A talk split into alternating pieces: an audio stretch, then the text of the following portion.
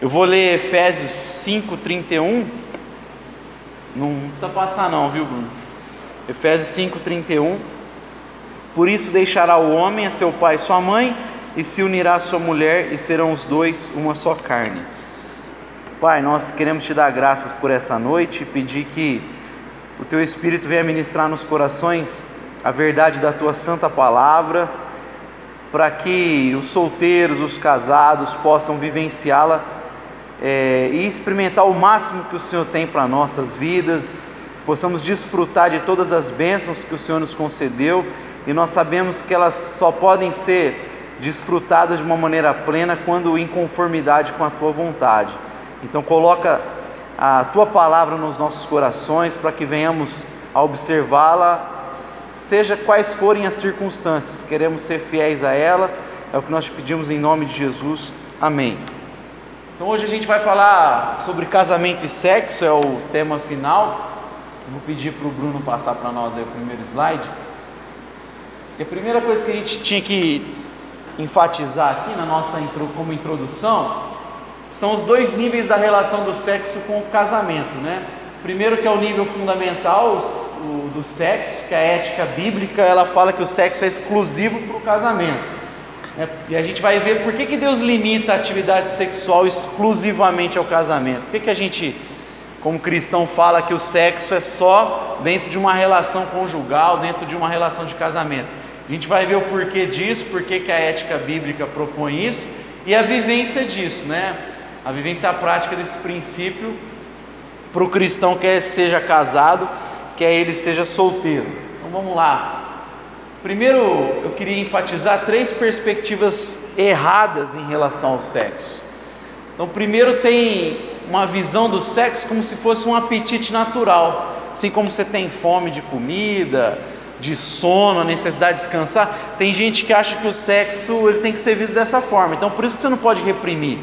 Por isso tem muita gente que acha absurdo a gente falar que o sexo é só para o casamento e o cara está solteiro, 20 anos, na flor da idade. Falei, isso é um absurdo, porque eu também tenho necessidades é, fisiológicas de comer e você não pode mandar eu parar de comer ou de descansar. Então, essa visão faz as pessoas questionarem muito o sexo na concepção cristã.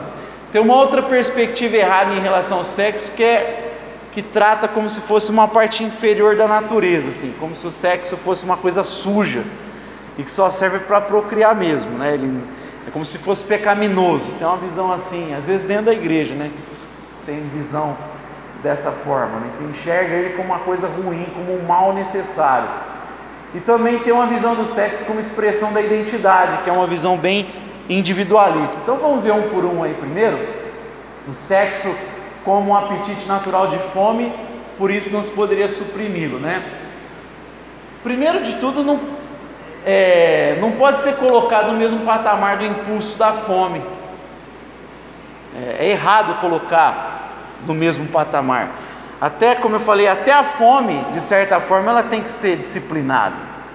Então, quando a pessoa fala assim, que ah, a gente tem que. Não, até a fome ela tem que ser disciplinada. Você não pode sair comendo é, igual um, um maluco, né? Você não pode incorrer na glutonaria que você vai ter sérios problemas de saúde. Então não é justo colocar no mesmo patamar, nem a fome tem que ser tratada assim de uma maneira liberal, solta, mas o sexo ele também não pode ser colocado nesse sentido aí, nesse pé de igualdade da fome, do sono.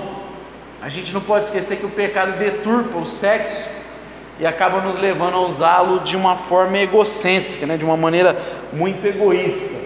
Passa aí para nós, Bruno. Segunda coisa que a gente colocou é que o pessoal olha o sexo como uma, uma coisa, um mal necessário.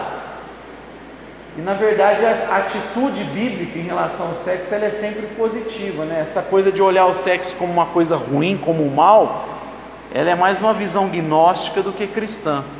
É o gnosticismo que vê o, o, o sexo ou a matéria como uma coisa ruim, né? o corpo é uma coisa ruim o corpo é um mal, a matéria é um mal. Então, bom é só o lado espiritual, é só esse mundo espiritual. O gnosticismo faz essa separação.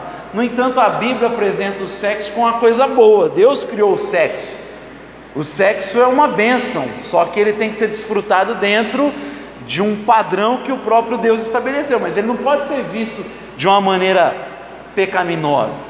Então, às vezes, a igreja, muitos cristãos, em alguns ambientes, tratam o sexo como se ele fosse ruim, né? um pecado, um mal.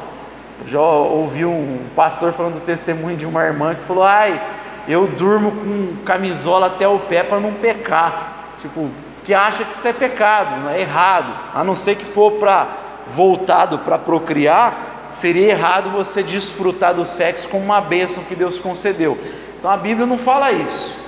Você tem, por exemplo, o texto de Cantares, que é mais que cântico dos cânticos, falando do sexo, do prazer do homem com a mulher. Aí tem esse texto de Provérbios 5,19, fala gazela amorosa, corça graciosa, que os seios da tua esposa sempre o fartem de prazer e sempre embriaguem os carinhos dela. Então, assim, a, a visão bíblica nesse sentido é sempre poética, fala dessa relação de desfrutar do corpo um do outro. Então, a Bíblia nunca vai enxergar o sexo como uma coisa ruim e também como um apetite que precisa ser é, saciado de uma maneira descontrolada, né? Então, se você tem a necessidade, você precisa suprir ela, porque é semelhante à fome. Não, não é semelhante. Ninguém pode viver por impulso. Qualquer ser humano que vive por impulso, satisfação de apetite, ele acaba se baixando ao padrão de um animal, né? Você só vive por isso. A Bíblia fala que tem que ter disciplina até no fato de comer, que dirá na questão do sexo. Então, essa visão que reduz ao apetite, ou essa visão que é errônea, que é um mal em si mesmo, estão erradas. E a terceira que está errada, ah, tem mais, tinha mais um trechinho aí, desculpa. Deixa eu ver, chegar aqui mais perto para tentar enxergar. O papel da mulher ao longo de todo o texto do Cântico dos Cânticos de Salomão é nos dizendo, especialmente à luz das suas origens antigas, é da mulher e não do homem Ô Bruno, lê para nós que não está conseguindo. A, a voz predominante em todo o poema de, que constitui cânticos. Ela procura e toma iniciativa. Em Cânticos 5, 10 e 6, ela declara com ousadia a atração física que sente por ele. A sua cintura é como um marfim polido, coberto de safira. A maioria das tradições em nossa língua hesita nesse versículo o hebraico é bastante erótico e a maioria dos tradutores não se permite expressar claramente o significado óbvio. Trata-se de um prelúdio à relação sexual. Os movimentos debaixo dos lençóis não são mecânicos, nem há timidez ou vergonha. Antes, os dois estão nus, um diante do outro, excitados, sem acanhamento algum, desfrutando um do outro o prazer e a alegria da sexualidade. Coloquei a Bíblia não é um livro a Bíblia é um livro que não deixa os recatados nem um pouco à vontade. Então, assim, esse papo de ver o sexo como uma coisa suja não tem base bíblica nem teológica nenhuma. É, uma, é um reducionismo, é um equívoco do texto. Então, eu tinha citado o provérbio, falei do canto, esqueci de ler, de ler essa, esse trecho, só para lembrar né, que a mulher toma a iniciativa no, no, no livro de cânticos, e a gente vê assim uma, uma relação de desnudamento mesmo um do outro, uma entrega total um para o outro. Então, só para a gente corrigir esse equívoco do segundo ponto e por fim ver como estritamente pessoal, né? É o cara que busca a felicidade e a satisfação individual no sexo.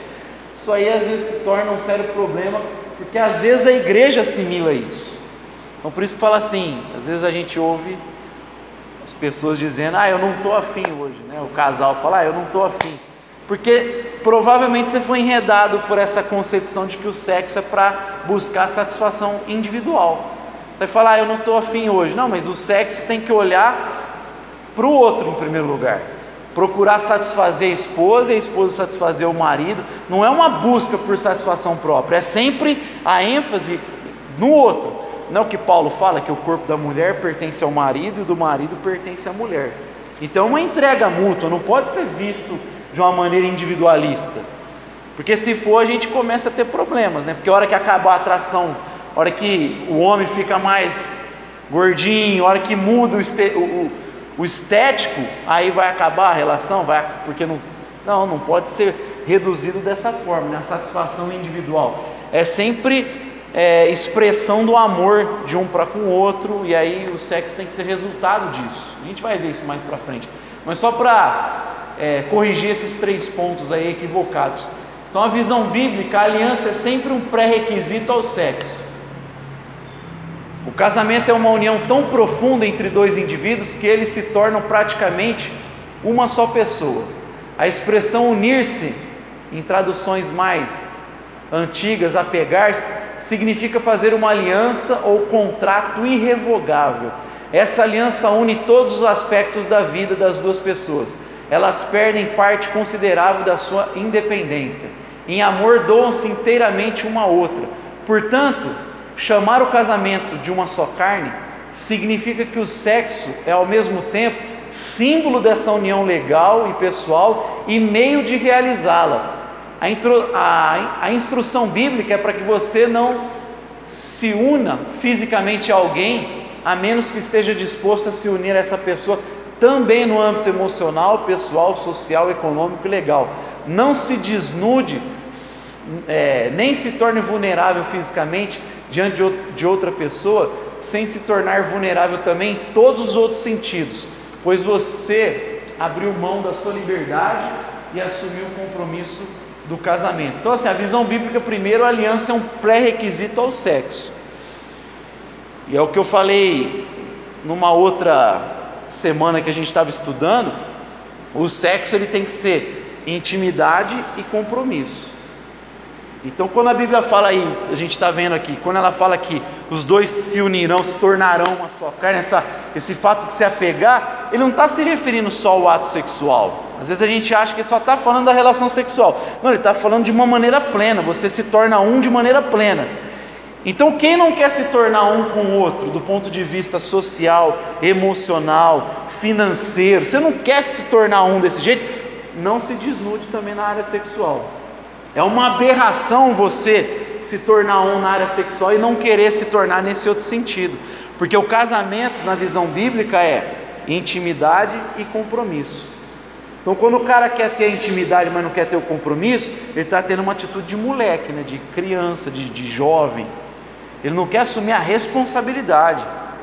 Ele só quer desfrutar do prazer, né? do, do lado bom do negócio. Do, ele não quer é, se envolver com a outra pessoa no sentido de colocar os recursos dele, ele suprir ela, ele não quer suprir a casa, ele não, ele não quer assumir o compromisso de cuidar dela espiritualmente como pastor da casa, emocionalmente, então não quer entregar-se totalmente, ele quer entregar parcialmente. Isso aí não é. A, a Bíblia fala, não, o sexo é para você desfrutá-lo, mas dentro de uma entrega total. Então, a aliança é sempre um pré-requisito para o sexo. É por isso que a gente defende. Por que, que a gente defende o sexo no casamento? Por que, que a visão bíblica fala isso? Porque ele tem que ser feito dentro de uma relação total que vai te dar segurança, inclusive, para você se tornar vulnerável para a mulher e ela para você. Por que, que tem um monte de pessoa frustrada no mundo ou nas igrejas? Porque se desnudou para o outro, aí o outro não quis arcar o resto. Aí se sente mal. Por que, que se sente mal? A gente vai ver lá na frente daqui a pouco que se sente mal justamente porque o Criador embutiu isso na gente. Quando a gente se desnuda para alguém na área sexual, a gente parece que sente a necessidade de ser amparado em todas as outras áreas, né? Sente como que é, você, você, a outra pessoa fosse infiel quando ela não te supre de uma maneira maior. Então a Bíblia trata dessa forma porque ela sabe que esse ambiente é seguro para a gente poder se desnudar para o outro. Pode passar aí. E o sexo também é uma espécie de manutenção da aliança do casamento. Você pega no Antigo Testamento, Deus ele manda a gente fazer uma aliança com Ele, faz com a gente, né? Você tem monumentos que eles levantam a Deus. Lembra quando Abraão levanta um altar, Isaac? Você tem vários marcos no, na própria é, no próprio povo de Israel, algumas observações que ele tinha que ter, além de ter o compromisso, o marco, o memorial, a aliança que tinham que fazer, a circuncisão, tinham várias outras cerimônias que era para lembrar aquela primeira. Lembra que eles têm festas, ele tem várias observações para lembrar a aliança que eles fizeram com Yahvé. O sexo é a mesma coisa. O sexo é como se como fosse esse memorial da aliança que vocês fizeram no início. Ele serve para isso. O sexo no casamento é para lembrar o compromisso que a gente fez com a esposa e a esposa com o marido. Então é uma espécie de manutenção da aliança. Quando você se casa, faz uma aliança solene com seu cônjuge. É um grande dia e seu coração se enche de satisfação. Com o passar do tempo, contudo, é necessário reavivar a chama dentro do coração e renovar o compromisso. É preciso haver oportunidade de relembrar tudo o que a outra pessoa significa para você e de se entregar novamente. O sexo entre marido e mulher é a forma singular de fazê-lo, é a forma de manifestar que se pertence completamente a outra pessoa. Então, assim, a ideia é você se entregar plenamente, não parcialmente a outra pessoa. Aí a gente vai para o ato de união. Às vezes o pessoal acusa Paulo de ter uma visão negativa em relação ao sexo, mas isso isso é uma inverdade, né? O texto lá de 1 Coríntios 6,16, lembra? Quando ele fala que aquele que se une a uma prostituta é uma só carne com ela, ele fala isso é um absurdo. Aí ele fala: vocês não sabem que vocês são santuário do Espírito Santo, que o Espírito Santo habita em vós e vocês não são de vós mesmos. Aí ele fala: glorifiquem ao Senhor com o seu corpo. O que Paulo está falando lá não é uma redundância, é, ele não está focando somente na união sexual, na relação sexual. É justamente aquilo que a gente viu há pouco. Ele diz que todo ato sexual deve ser uma união plena, deve ser símbolo dessa união total. Tem que contemplar todos os outros tipos de união. Então, assim, você se unir a uma prostituta, quando ele está falando em Coríntios, é uma coisa monstruosa o que Paulo está falando. Isso é uma monstruosidade quando você tem uma relação sexual, porque a relação sexual sempre tem que ser reflexo de uma entrega plena. O C.S. Lewis fala que o sexo fora do casamento é a mesma coisa de você colocar o alimento na boca, dar uma mastigada e cuspir, não digerir ele, sabe, não aproveitar ele de maneira plena, integral.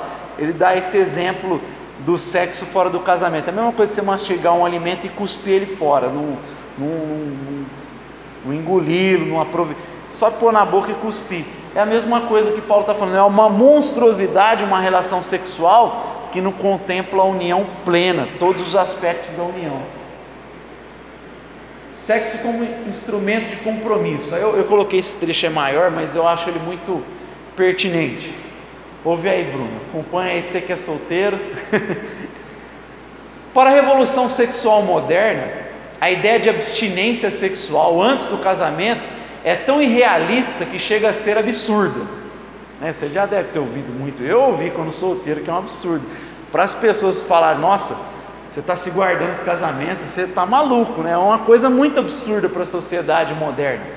Aliás, muitos acreditam que do ponto de vista psicológico a abstinência não é saudável e pode até ser nociva no entanto, apesar da incredulidade contemporânea, essa instrução inequívoca e uniforme, não apenas de um, mas de todos os ramos principais da igreja cristã, ortodoxo, católico e protestante. É bom frisar isso.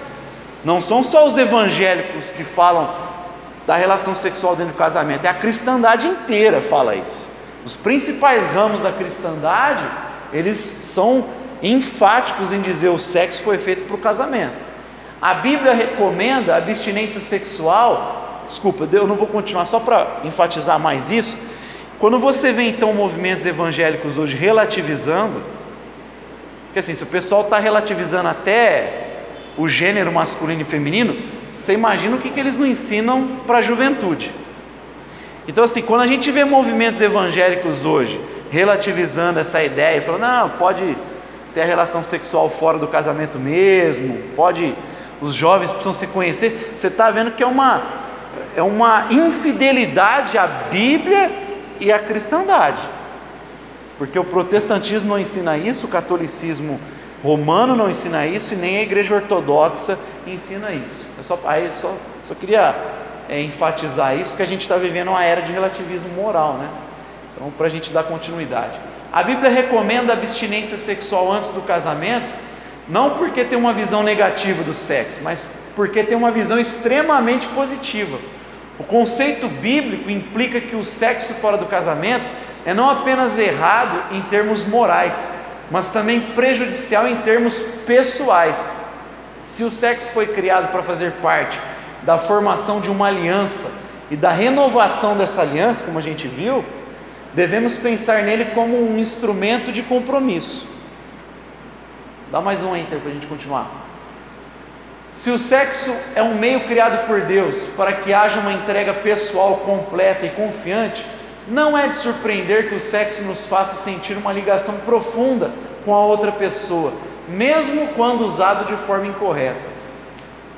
A menos que você deliberadamente desligue o impulso original ou a insensibilidade pela prática, o sexo fará você sentir-se pessoalmente entrelaçado com outro ser, é, outro ser humano, assim como vocês se uniram literal, é, ao, literalmente de forma física. Em meio à paixão sexual, é natural que você tenha vontade de dizer coisas extravagantes como: Eu sempre vou amar você. Mesmo que você não esteja legalmente casado, em pouco tempo começará a sentir vínculos semelhantes aos do casamento e a imaginar que a outra pessoa lhe deve certas obrigações. Pode ver, a sociedade hoje mesmo, relativista, e a galera sai, pode ver que se uma pessoa sai com a outra um dia, aí eles se curtem um pouquinho, daqui a pouco eles têm uma relação sexual. Gente, é, é, é muito comum a mulher ficar esperando: será que o cara vai me ligar de novo? Ou o cara, será que ela gosta? Criou um vínculo, mesmo sendo relativista. Saiu para a noite, conheceu a pessoa, vamos sair de novo? Aí eles têm a relação sexual. É, pode ver que é quase é, frequente isso. A mulher fica esperando o cara ligar, o cara, será que ela gostou? Criou um vínculo, mesmo numa sociedade que não está nem aí para vínculo fica esperando uma resposta um do outro, porque teve a entrega. Você não quer se entregar é, para qualquer um. Então é natural, até numa sociedade relativista, ficar esperando uma resposta do outro, ficar esperando uma certa obrigação do outro, ou da outra, no caso. Mas a outra pessoa não tem responsabilidade legal social ou moral de sequer telefonar para você na manhã seguinte. Aí a mulher fica revoltada, né? Pô, ele nem me ligou. Imagina se ela descobre que ele saiu com outra, então ela fica maluca. É normal, o ser humano foi feito para ter vínculo. Então a sociedade pós-moderna ela fica querendo negar a moral cristã, a visão do casamento, mas você vê que ela entra em choque com a própria filosofia que ela vive, ela não consegue viver de maneira coerente com a sua filosofia. Essa incongruência gera ciúme, mágoa e obsessão se as duas partes envolvidas sexualmente não forem casadas. Torna o fim do relacionamento muito mais difícil do que deveria ser. Leva muitos a permanecerem presos em relações negativas por causa da sensação de terem, de algum modo, formado um vínculo. E aí, o finalzinho do texto, pode passar aí. Logo, se você fizer sexo fora do casamento, precisará estar preparado para resistir ao poder que ele tem de intermecer seu coração em relação a outra pessoa, tornando-o mais propenso a confiar. O problema é que com o tempo o sexo perderá o seu poder de fortalecer uma aliança, mesmo que você venha se casar mais tarde. Por ironia, o sexo fora do casamento acaba atuando ao contrário do que deveria, fazendo de você alguém menos capaz de se comprometer com outra pessoa e de confiar nela. Então, assim, é o que ele está falando. Você pode até ficar resistindo a essa tendência natural de ficar se, de se entrelaçar com outra pessoa que teve a prática sexual. Só que conforme você vai resistindo a, a essa tendência natural, conforme você vai ficando insensível, futuramente você vai ter muita dificuldade em entrar numa relação. Você vai estar sempre com dificuldade de confiar e de se entregar plenamente. Então, assim, o Criador sabe como a gente funciona. Então, quando a gente fala do sexo dentro de uma relação conjugal, dentro de uma, de uma aliança, para ter sexo, o pré-requisito é aliança, e o sexo lembra esse compromisso da aliança, a gente está fazendo algo, falando algo que o próprio Deus estabeleceu e sabe que vai ser saudável. E aí a sociedade fica empurrando e jogando fora esse padrão essa instrução do Criador e ela acaba sofrendo, tendo dificuldade, porque ela está sendo incoerente com ela mesma. Deus sabe como a gente funciona, a gente nega Deus, por isso que quando a gente nega Deus, nega a si mesmo, nega o homem. Eu falei umas pregações, uns três domingos atrás, né? Que se o século 19 e 20 foi é, conhecido como a negação de Deus, né? A morte de Deus, Deus morreu, a ciência negando Deus, os filósofos negando Deus. Aí ele fala, o, determinado pensador vai dizer assim: o século 21 vai significar a negação do homem. Aí a gente abre o século 21 ouvindo gente falar de transhumanismo. Então é o novo homem, é o pós-humano. Aí não tem mais gênero masculino e feminino. Não importa se a biologia diga que é XXXY, a gente pode inventar um novo homem, uma nova humanidade. Por que, que a gente caiu nesse período histórico? Porque a gente foi negar Deus e vai negar o ser humano. A gente quer fazer um ser humano à parte de Deus. Então a sociedade vai adoecer só. Então, assim, por mais que eles falem, ah, para de querer colocar regra, ditar regra, a igreja é muito impositiva. Mas eles mesmos não conseguem viver essa liberdade que eles querem, porque se sentem frustrados quando o cara que a mulher se entregou numa noite não liga no outro dia, sai com outro, ah, mas não é tudo livre? Então é porque a gente foi criado para ter vínculo. Deus conhece o ser humano. Aí eu vou entrar na castidade prática para os solteiros, né? Por que, que a gente fala tanto de castidade? Por que, que a castidade é uma virtude que deveria ser observada? Aliás, a castidade é um negócio tão absurdo hoje que, sinceramente, você falar de celibato no meio da igreja, tem gente que faz sinal da cruz, né? Está amarrado o dom. A gente está acostumado com celibato no mundo católico, mas eh, no mundo protestante falar disso, a gente fala, nossa, mas que absurdo, eu não quero. Ou se não, a gente não admite a pessoa ficar solteira, a gente fica querendo, sabe aquele ministério Santo Antônio, que você quer ficar casando a pessoa na mar? E se Deus tem um, uma história diferente com aquela pessoa? Se Deus quer que a pessoa fique solteira para o resto da vida.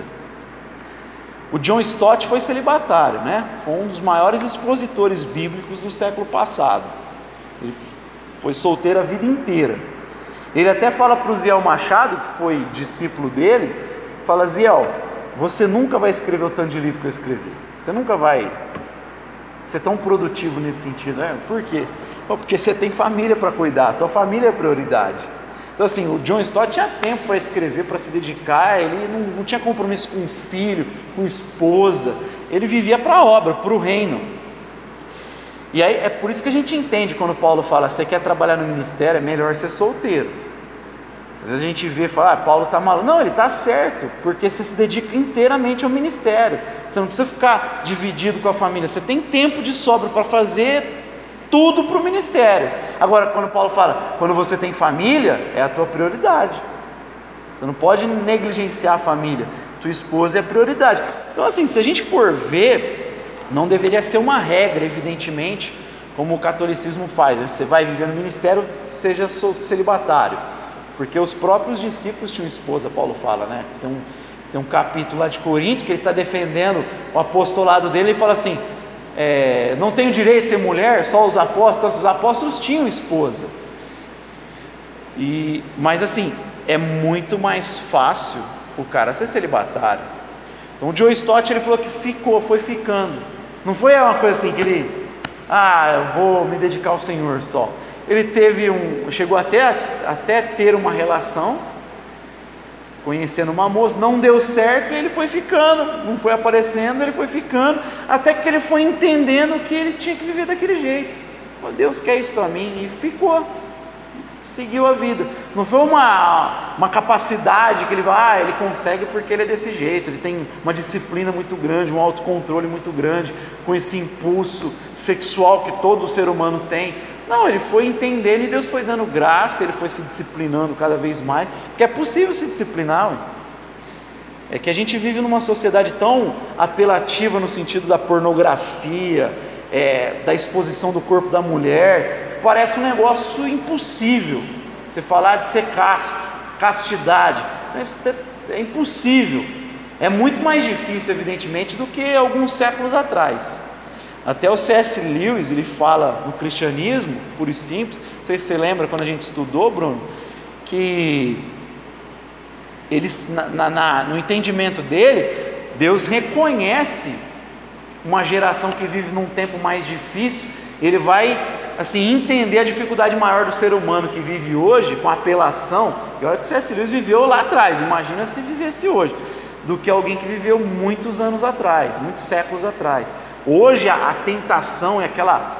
É, é, nós somos bombardeados com essa porcaria o tempo todo, né? A, a, a sociedade. Você está dirigindo, tem outdoor. Você está na TV, daqui a pouco aparece. Às vezes você está num site cristão, aparece. Uma, é uma lecura o negócio. Então, assim, a, a juventude é muito bombardeada. As mídias, a tecnologia que tem um lado bom, também tem um lado horrível dela que está aí ao acesso de, uma, de um jovem, um adolescente. Então, assim, Deus entende a dificuldade deles, mas ao mesmo tempo, é, a gente precisa, como cristão, entender que não é impossível viver a castidade. O próprio Deus, se Ele propõe, é porque é possível viver dessa forma. Por um tempo, até o casamento, ou algumas pessoas vão viver a vida inteira dessa forma. Mas o que a gente tem que enfatizar é que esse, é, essa é a moral. Não é porque o tempo é difícil que a gente fala, ah, vamos entender a meninada e liberar, né? Pô, deixa eles ter a relação sexual deles, sair para noite aí, como algumas igrejas fazem. Então eu tenho que observar o que a Bíblia fala e o que a cristandade toda fala. É, vamos lá, castidade na prática. Como é que a gente pode então viver essa castidade na prática? Primeira coisa, é o recurso é o amor conjugal de Jesus. Você conta com a graça de Jesus. A gente não conta só com o estudo da vida de Jesus, a gente conta com a própria presença de Jesus em nós. Lembra lá da, da, da citação que eu já fiz aqui algumas vezes no Raízes, do, do William Temple, quando ele fala assim: não, me, não adianta me dar uma peça de Shakespeare, falar escreve, Shakespeare é capaz, eu não. Nem você apresentar a vida de Jesus e falar, vive igual ele, eu não sou capaz, Jesus era. Agora, se o, o, espírito do Shakespeare viver em mim, eu poderia escrever as peças. E da mesma forma, se o espírito de Jesus viver em mim, eu posso viver como Jesus viveu. Então eu não estou. O cristianismo não é só um estudo de história. A gente não está estudando a Bíblia como estuda um livro de, de, sobre a história do Brasil, a história do Egito. Não, a gente lida com uma pessoa, o cristianismo é Jesus de Nazaré, ele vive na tua vida, então ele te capacita a viver dessa forma. A gente é chamado para ter uma relação com ele. E quanto mais eu desenvolvo essa relação por meio da oração, do jejum, da vida de santidade, do silêncio na presença dele, mais recurso eu tenho para viver dessa forma. Eu preciso me encher de Deus. O sexo é reservado para os relacionamentos de compromisso pleno, porque Leia para mim, Bruno, por favor. É um antegosto da alegria resultante da união completa com Deus por meio de Cristo. O amor mais arrebatador entre um homem e uma mulher na terra é apenas um aperitivo de como será essa união com Deus. Romanos 7, 1 até o 6, Efésios 5, 22, que é o texto que a gente ficou todo o estudo. Saber disso ajuda um bocado, uma das razões pelas quais ardemos de paixão sexual aparentemente incontrolável é que no momento nosso coração crê na mentira de que se tivermos uma experiência romântica e sexual extraordinária, finalmente nos sentiremos profundamente satisfeitos. Então você vê que é uma espécie de antigosto de um prazer extraordinário, pleno que a gente vai ter na eternidade. Lembra que eu falei, nós somos seres desejantes. O nosso problema é quando a gente canaliza esse desejo só para a relação terrena. Mas Deus colocou alguns prazeres nessa terra, a gente tem o prazer de comer uma boa comida, como a gente vai comer domingo, né? Só de ver o cardápio já dá aquele. Oh, a gente até glorifica de, de ver lá. A gente tem o prazer de, de ter uma amizade, desfrutar da família e do sexo, mas tudo isso é, é só um sinal, ele aponta para uma satisfação plena que a gente vai ter na eternidade. Então é para apontar para Deus também, serve para mostrar para onde a gente está indo. Então você pode contar com o amor conjugal de Jesus para ter uma vida casta. Segue aí mais alguns conselhos. Experiência por meio da oração, não apenas intelectual, como eu frisei há pouco, né? Por meio da comunidade da fé. Isso aqui é muito importante. Você quer ser uma, uma vida casta. A Bíblia fala: não, espera para ter essa relação quando você puder se entregar plenamente uma pessoa e ela se entregar a você de maneira plena, de maneira total. Então, caminha com gente que pensa igual você. Você precisa, os jovens, vocês precisam caminhar com gente que partilha dos mesmos valores. Porque se você viver só lá na roda dos escarnecedores, eu estou dizendo que os jovens não têm que ter relação, a gente precisa, inclusive, que prega para eles, né? Mas se você só vive num ambiente em que o pessoal crê totalmente o oposto disso, você não vai ter força e capacidade, ajuda. Você precisa partilhar desses valores com um grupo que te ajuda, que apoia, que te inspira, que te encoraja. Vocês estão ancorados um no outro, estão vivendo com os mesmos ideais, você se sente mais forte para caminhar. Então é preciso a comunidade da fé por conta disso. É, solteiros com padrões diferentes do mundo e também caminhar com famílias, os, os solteiros mesmo, andarem com casados que não ficam assim idolatrando o casamento, deixando o solteiro cada vez frustrado, né? Tipo, parece que o, o casamento é o supra-sumo, se você não vive isso, você está numa categoria inferior. Não, você precisa ter gente equilibrada que fala que o casamento é uma bênção, mas entende a bênção também da vida de solteiro. E consegue te ajudar a viver esse período que, pô, a gente foi solteiro, vocês cresceram na igreja? A gente sabe que é difícil viver essa vida de castidade, esses valores, não é fácil viver isso. Então, assim, a gente precisa muito da comunidade de fé, a gente precisa dos jovens que partilham os mesmos valores, até a hora que um balança, cara, não, tem o outro ali para é, reforçar esse princípio. O duro é quando o cara vive lá fora e na igreja os jovens pulverizam esses valores. Né? Então a gente precisa de uma comunidade que faz isso e de famílias que não menosprezam a vida de solteiro. Sabem encorajar, não, esse momento é precioso, aproveita.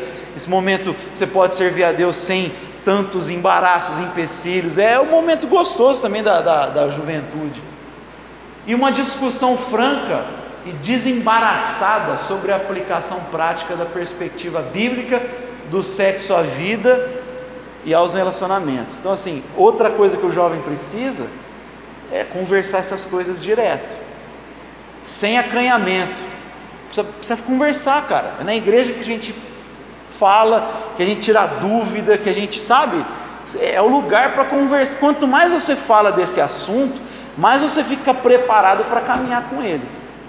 Mais você fica preparado para dar resposta para o mundo quando vier te tentar para outras coisas. É mais apto você fica. Quanto mais você fica esclarecido, melhor.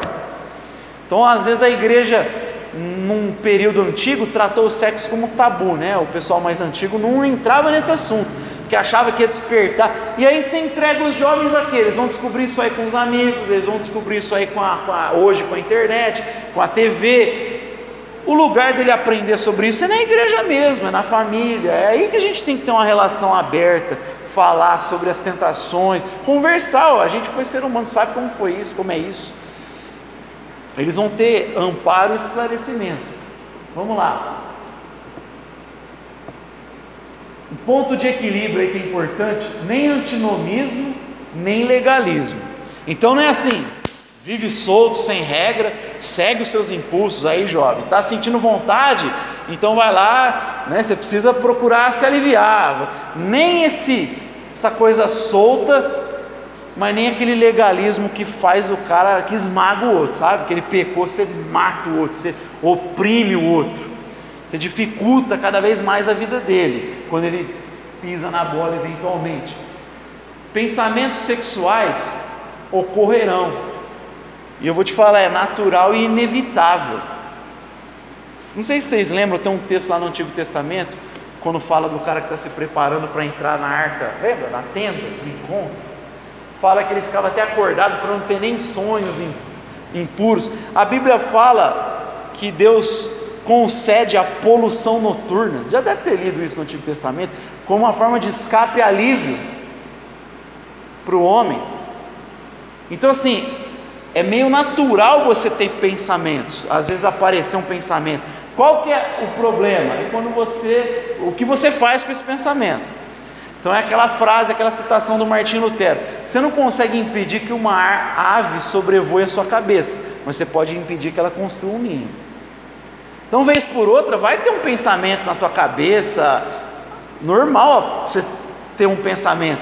Agora, alimentar esse pensamento, nutrir esse pensamento é o grande problema. Você permitir que isso é, crie raiz, né? que a ave de fato faça um ninho na tua cabeça. Vai lá, só para continuar esse raciocínio. E se fizermos algo errado, associado à sexualidade, devemos aplicar o Evangelho da graça à nossa consciência. Esse Evangelho não fará pouco caso do pecado, nem levará você a flagelar-se e afundar-se em culpa indefinidamente. É importante obter o perdão segundo os padrões do Evangelho e ser purificado do pecado. Muitas vezes é a vergonha não resolvida por causa de transgressões passadas que incita fantasias obsessivas no presente. Isso aí eu fiz questão de registrar porque é muito importante. É, a gente está criando adolescentes, eu vou criar o meu daqui a pouco, está entrando na fase, não, não entrou ainda, ainda é crianção, mas daqui a pouco eu vou pegar a fase da adolescência. Gente, hormônio à flor da pele. É o que eu falei, apelos hoje que a gente não consegue ver, cuidar. É uma coisa no celular, é TV, e é a vida normal. Vez por outra, é evidente que, pelo menos eu não conheci nenhum jovem que não tenha incorrido em algumas práticas para procurar livro. Como é que a gente vai tratar quando faz isso? Vai deixar frouxo ou a gente vai oprimir, esmagar a consciência desses jovens? É por isso que ele fala assim: uma, uma coisa que se aplica aqui no que ele está dizendo, é aplicar o Evangelho. O Evangelho corrige, mas com graça, com doçura. A gente corrige, mas sabe da, das dificuldades que eles enfrentam.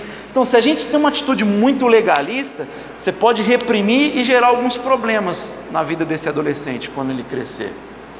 Então a gente tem que tratar, mas com graça, com doçura, quando incorrer no pecado, quando ele vacilar, a gente filho, sabe que é errado, mas não matar. Tem famílias que oprimem demais, são legalistas demais, e aí o jovem acaba criando algumas patologias.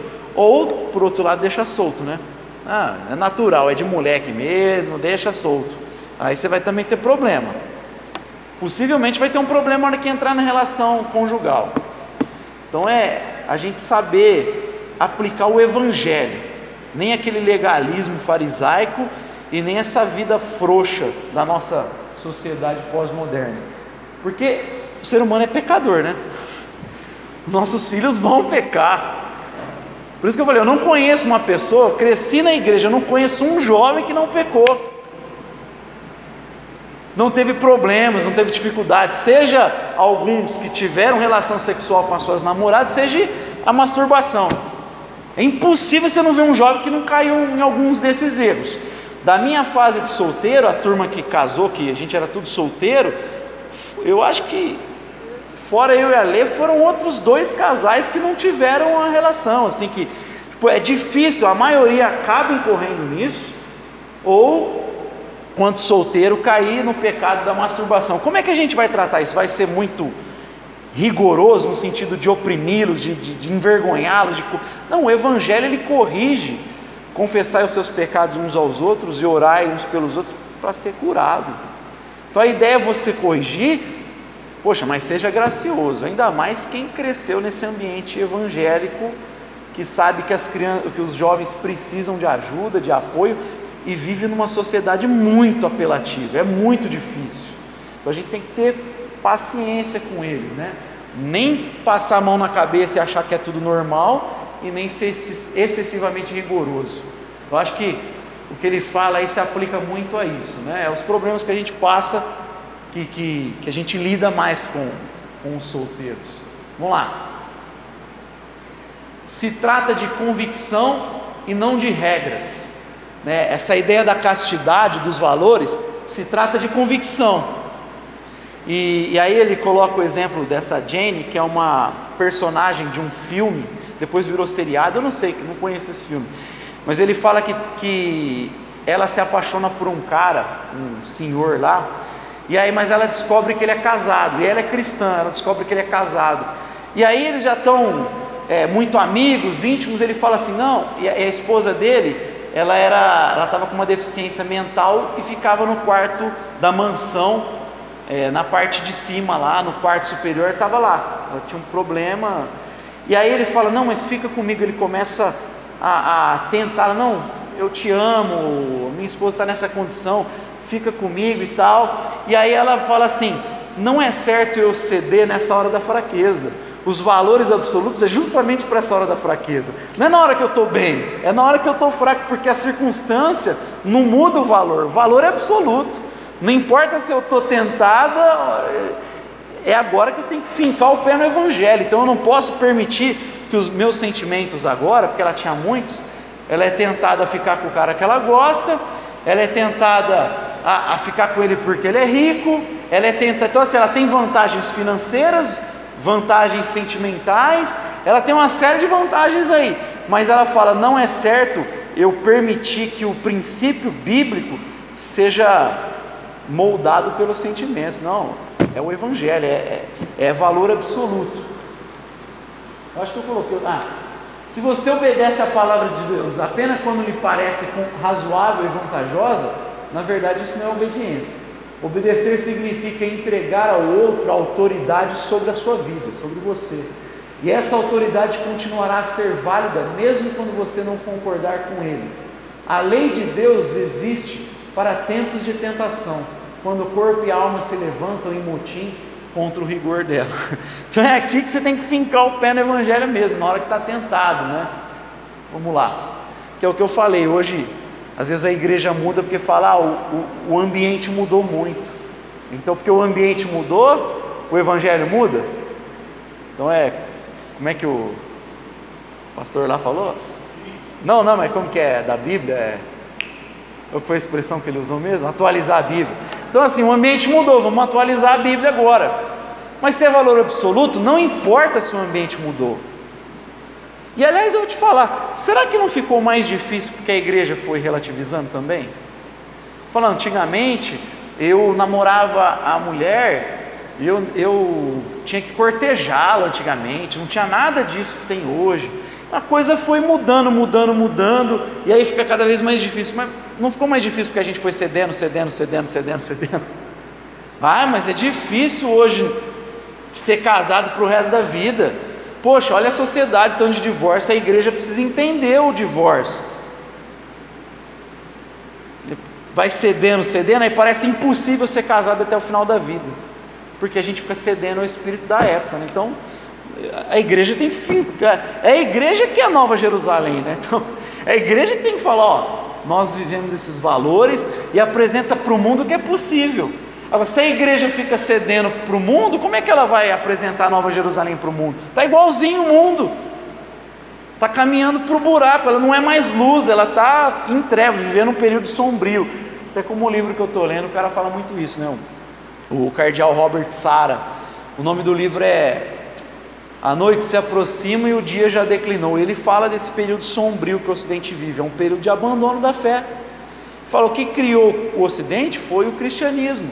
E a gente está vivendo um abandono total. Ele falou: o maior inimigo do Ocidente não são os islâmicos, não é o Oriente, o maior inimigo do Ocidente é o próprio Ocidente. Ele está negando a sua raiz, ele está negando aquilo que trouxe prosperidade para ele, aquilo que fez ele progredir, ele está negando tudo, todos os valores. Ele quer começar sempre do zero. Cada geração tem que começar do zero e abandonar os valores. E a igreja às vezes entra nessa noia aí, nessa paranoia as igrejas moderninhas de hoje, né? Algumas até que são da, da, da linha reformada e entra nessa, nessa modinha. A importância do amor erótico no casamento, para a gente seguir. O, ensino revolucionário que Paulo fala né, no, no, em 1 Coríntios 7, do 3 ao 5, quando ele fala o corpo da mulher pertence ao marido e do marido à mulher, o que Paulo está falando ali é um negócio revolucionário. Porque ele está falando que a mulher tem direito no corpo do marido. Naquela época era um absurdo ele falar um negócio desse. Você imagina numa sociedade patriarcal, o marido, aquela posição bem machista mesmo, a mulher, ele que tinha o direito, e Paulo fala, a mulher tem o direito do corpo do marido também. Então olha que, que Paulo, o evangelho é sempre para frente, o evangelho é, é como diria é, Billy Graham, a Bíblia é mais atual que o jornal de hoje, está sempre para frente mostrando o ideal bíblico, o ideal de Deus para o homem. Naquela época o prazer era buscado fora, curioso. O, o casamento servia para procriar. E o prazer na sociedade romana, greco-romana, era buscado fora. E às vezes com homem, homem com homem, mulher. O prazer era buscado em relações fora. Por isso que Paulo, quando chega em Roma, ele fala que Deus entregou as suas próprias paixões, que aí ele fala da, da relação de homossexualidade.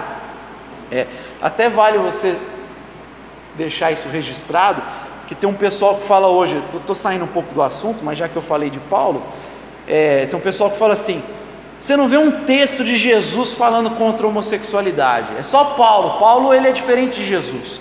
Paulo que quis estabelecer um negócio, Paulo era machista, Paulo era sexista, essas conversa besta que tem hoje, porque Jesus não fala uma vez sobre isso. Aí fala, tudo bem, você não vê Jesus falando diretamente sobre isso, porque em Israel, em Jerusalém, a mulher que adulterava era apedrejada. Você imagina um homossexual. Então, assim, não tinha homossexual em, em Israel? Tinha, só que era escondido. Porque ele sabia que se fosse em público, ele seria punido de maneira rigorosa. Porque para o judeu aquilo é abominável. Porque Deus diz que é abominável em Levítico. Maldito o homem que se deita contra o homem. É abominável, é pecado. Então tinha, tinha, mas escondido. Não era uma coisa que se via.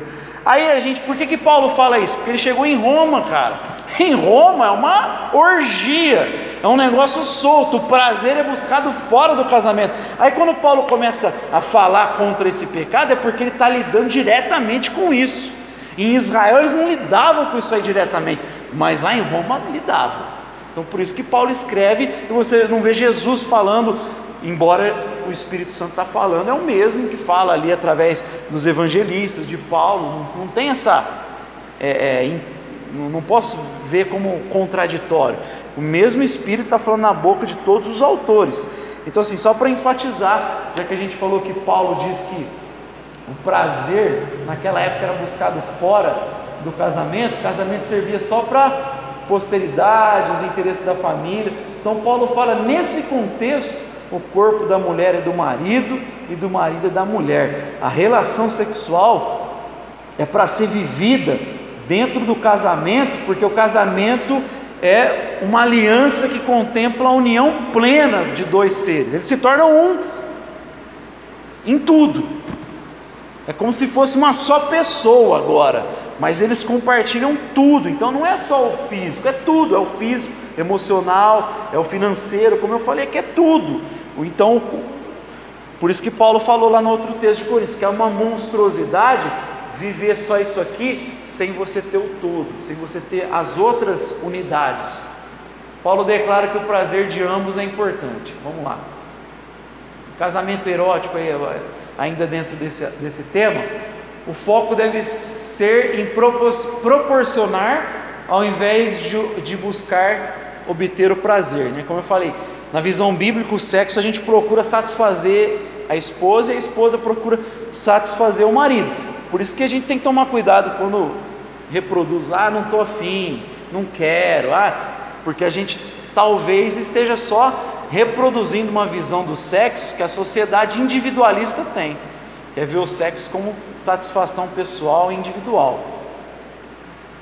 Ah, ele, ele, cita o relato da Kate, que ele encontra nos diários dela, ela comenta com ele, quando eles forem escrever, colocaram isso no livro. Percebemos que ter um orgasmo é maravilhoso, especialmente chegar ao clímax juntos, mas o deslumbramento, a maravilha, a segurança e a alegria de sermos um só, são empolgantes e formidáveis, sem isso. E quando passamos de nos preocupar com o desempenho e começamos simplesmente a tentar amar um ao outro no sexo as coisas começam a progredir. Deixamos de nos preocupar com o que estávamos obtendo e começamos a dizer: o que podemos fazer para oferecer algo ao outro? Ajuda inclusive nos casos onde o cônjuge procura mais do que o outro, nesse sentido. Né? Que, às vezes você tem um dos cônjuges procura mais o sexo do que o outro. Se você tem essa visão de satisfazer o outro, vai te ajudar inclusive nisso. Já que não é para você em primeiro lugar, claro que você vai experimentar alegria, satisfação também, mas se a felicidade do outro é a prioridade, se a entrega é a prioridade, lembra aí que a gente está falando do casamento nesses, nessas semanas todas, o sexo contempla isso, de que é um reflexo da trindade, a trindade vive um para o outro, né?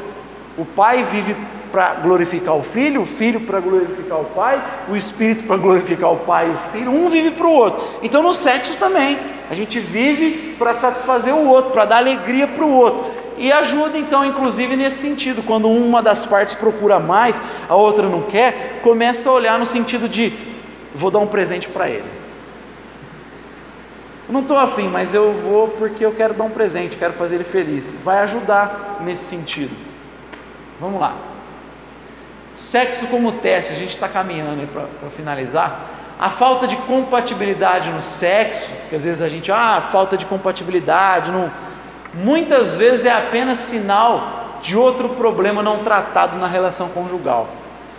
Que às vezes chega um momento da relação e fala, ah, parece que não está tendo mais química, não está tendo compatibilidade.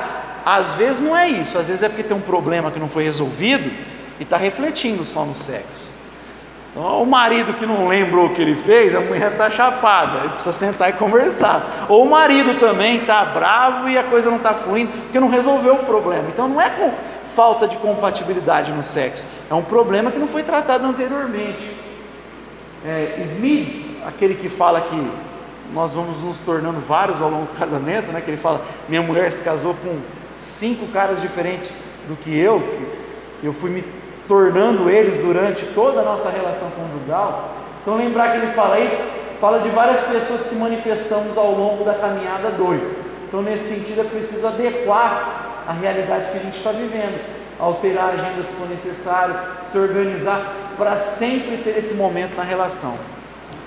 Porque assim, como a gente vai se tornando vários ao longo do casamento, vai chegar a fase que vai ter menos vigor, vai chegar a fase que você está estudando, fazendo um curso, está sem tempo. Então, assim, eu preciso me adaptar a esse momento para não deixar de ter o sexo. Né? É preciso ter o sexo na relação. Como a gente viu, o sexo é o, é o sinal, o memorial do compromisso feito. O sexo serve como isso. Da mesma forma que tinha os memoriais para lembrar da aliança com Deus, a gente tem o sexo para lembrar da aliança que a gente fez. Então precisa ter o sexo. Então se adapta. Você está trabalhando muito nesses dias, o chefe está, você não pode abandonar o serviço. Então procura um tempo, põe na agenda. Se precisar, põe. Vamos ter sexta, quarta, vamos, põe na agenda. Precisa separar se for necessário. Então precisa é, perceber esses momentos que são normais na vida. Né? A gente vai tendo compromissos, vai envelhecendo, a coisa vai mudando e a gente tem que se adaptar ao momento mas não deixar de desfrutar disso que é uma benção que Deus deu. Segue aí, Bruno. Aí o aspecto glorioso do sexo, que é o último, aponta para o amor trinitário, eu acabei de falar isso, né? Um reflexo da alegre entrega abnegada e o prazer na própria vida da Santíssima Trindade, né? Deus vive um para o outro, as pessoas da Trindade vivem uma para a outra, e o sexo ele reflete essa alegria que tem na Trindade mostra o prazer eterno da alma que teremos na Nova Jerusalém. Né? Os melhores casamentos apontam para essa união profunda e gratificante em Cristo. Sabemos que haverá uma satisfação ainda maior. Então é o aspecto glorioso do sexo. Não é de admirar, como dizem alguns, que o sexo entre um homem e uma mulher seja uma espécie de experiência extracorpórea, corporificada. É o vislumbre mais arrebatador, fascinante, ousado e quase inimaginável que podemos ter da glória que há em nosso futuro. É curioso, o pessoal usa essa, essa expressão do sexo, então ele de certa forma aponta para a Nova Jerusalém, para o nosso futuro, para esse aspecto escatológico. ele finaliza então com esse aspecto glorioso que tem no sexo. Então você vê que a visão bíblica do sexo, a visão cristã, é muito rica. Ela não é pessimista, como a sociedade fala, né? porque acha que nós somos arbitrários, impositivos. Quando a gente falou que, que tem uma linha que fala que é prejudicial ponto de vista psicológico, Freud explica, é ele é um dos caras vai falar da libido, que não pode reprimir, que isso vai gerar patologias lá na frente, vai gerar sequelas, problemas psicológicos lá na frente. Tem um monte de psicólogo, é por isso que eu tenho um sério pé atrás com, com é, psicólogo, psiquiatra. Se o cara não bebe da visão bíblica, eu tenho uma dificuldade muito grande, porque a linha deles é essa. Você é aquilo que você sente. Boa parte deles defendem essa visão antropológica. O ser humano é o que ele sente, é o que ele tem desejo. Então, se você reprime isso, você está se anulando, você vai ter problemas patológicos depois. E aí, o cara, a hora que vê a gente falar de castidade, de você esperar, guardar para a relação e ser desfrutado no casamento, ele fala: Meu, isso aí é uma monstruosidade, isso é um absurdo. Você vai gerar uma pessoa doente. Não vai. O C.S. Lewis ele até entende alguns aspectos da, da psicologia, mas ele fala que eles não entendem a diferença de reprimir e suprimir. Porque ele fala que a visão bíblica, ela não é uma coisa inconsciente. Quando você fala, vive isso somente no casamento, o jovem que é formado de maneira adequada numa educação cristã, ele está fazendo uma ação consciente ele está se guardando de uma maneira consciente, ele entende os princípios bíblicos, então ele está fazendo de maneira consciente. Isso nunca vai gerar uma patologia nele. O Lewis diz que pode ser que gere quando é uma coisa feita é, sem a razão, sem ser de uma maneira consciente. Então isso pode ser que gere, mas na visão cristã a gente não, não, não, não ensina dessa forma. Por isso que é bom ensinar, falar abertamente sobre o assunto. Precisa ser quanto mais consciente da visão bíblica, melhor, mais esclarecido, mais capacidade de responder aos desafios que a gente tem. Tem mais algum? Não, finalizou. Então é isso, só para mostrar que o sexo na concepção bíblica, ele tem uma dimensão muito mais rica e muito mais positiva do que qualquer outra filosofia que se apresente para nós. Vamos orar?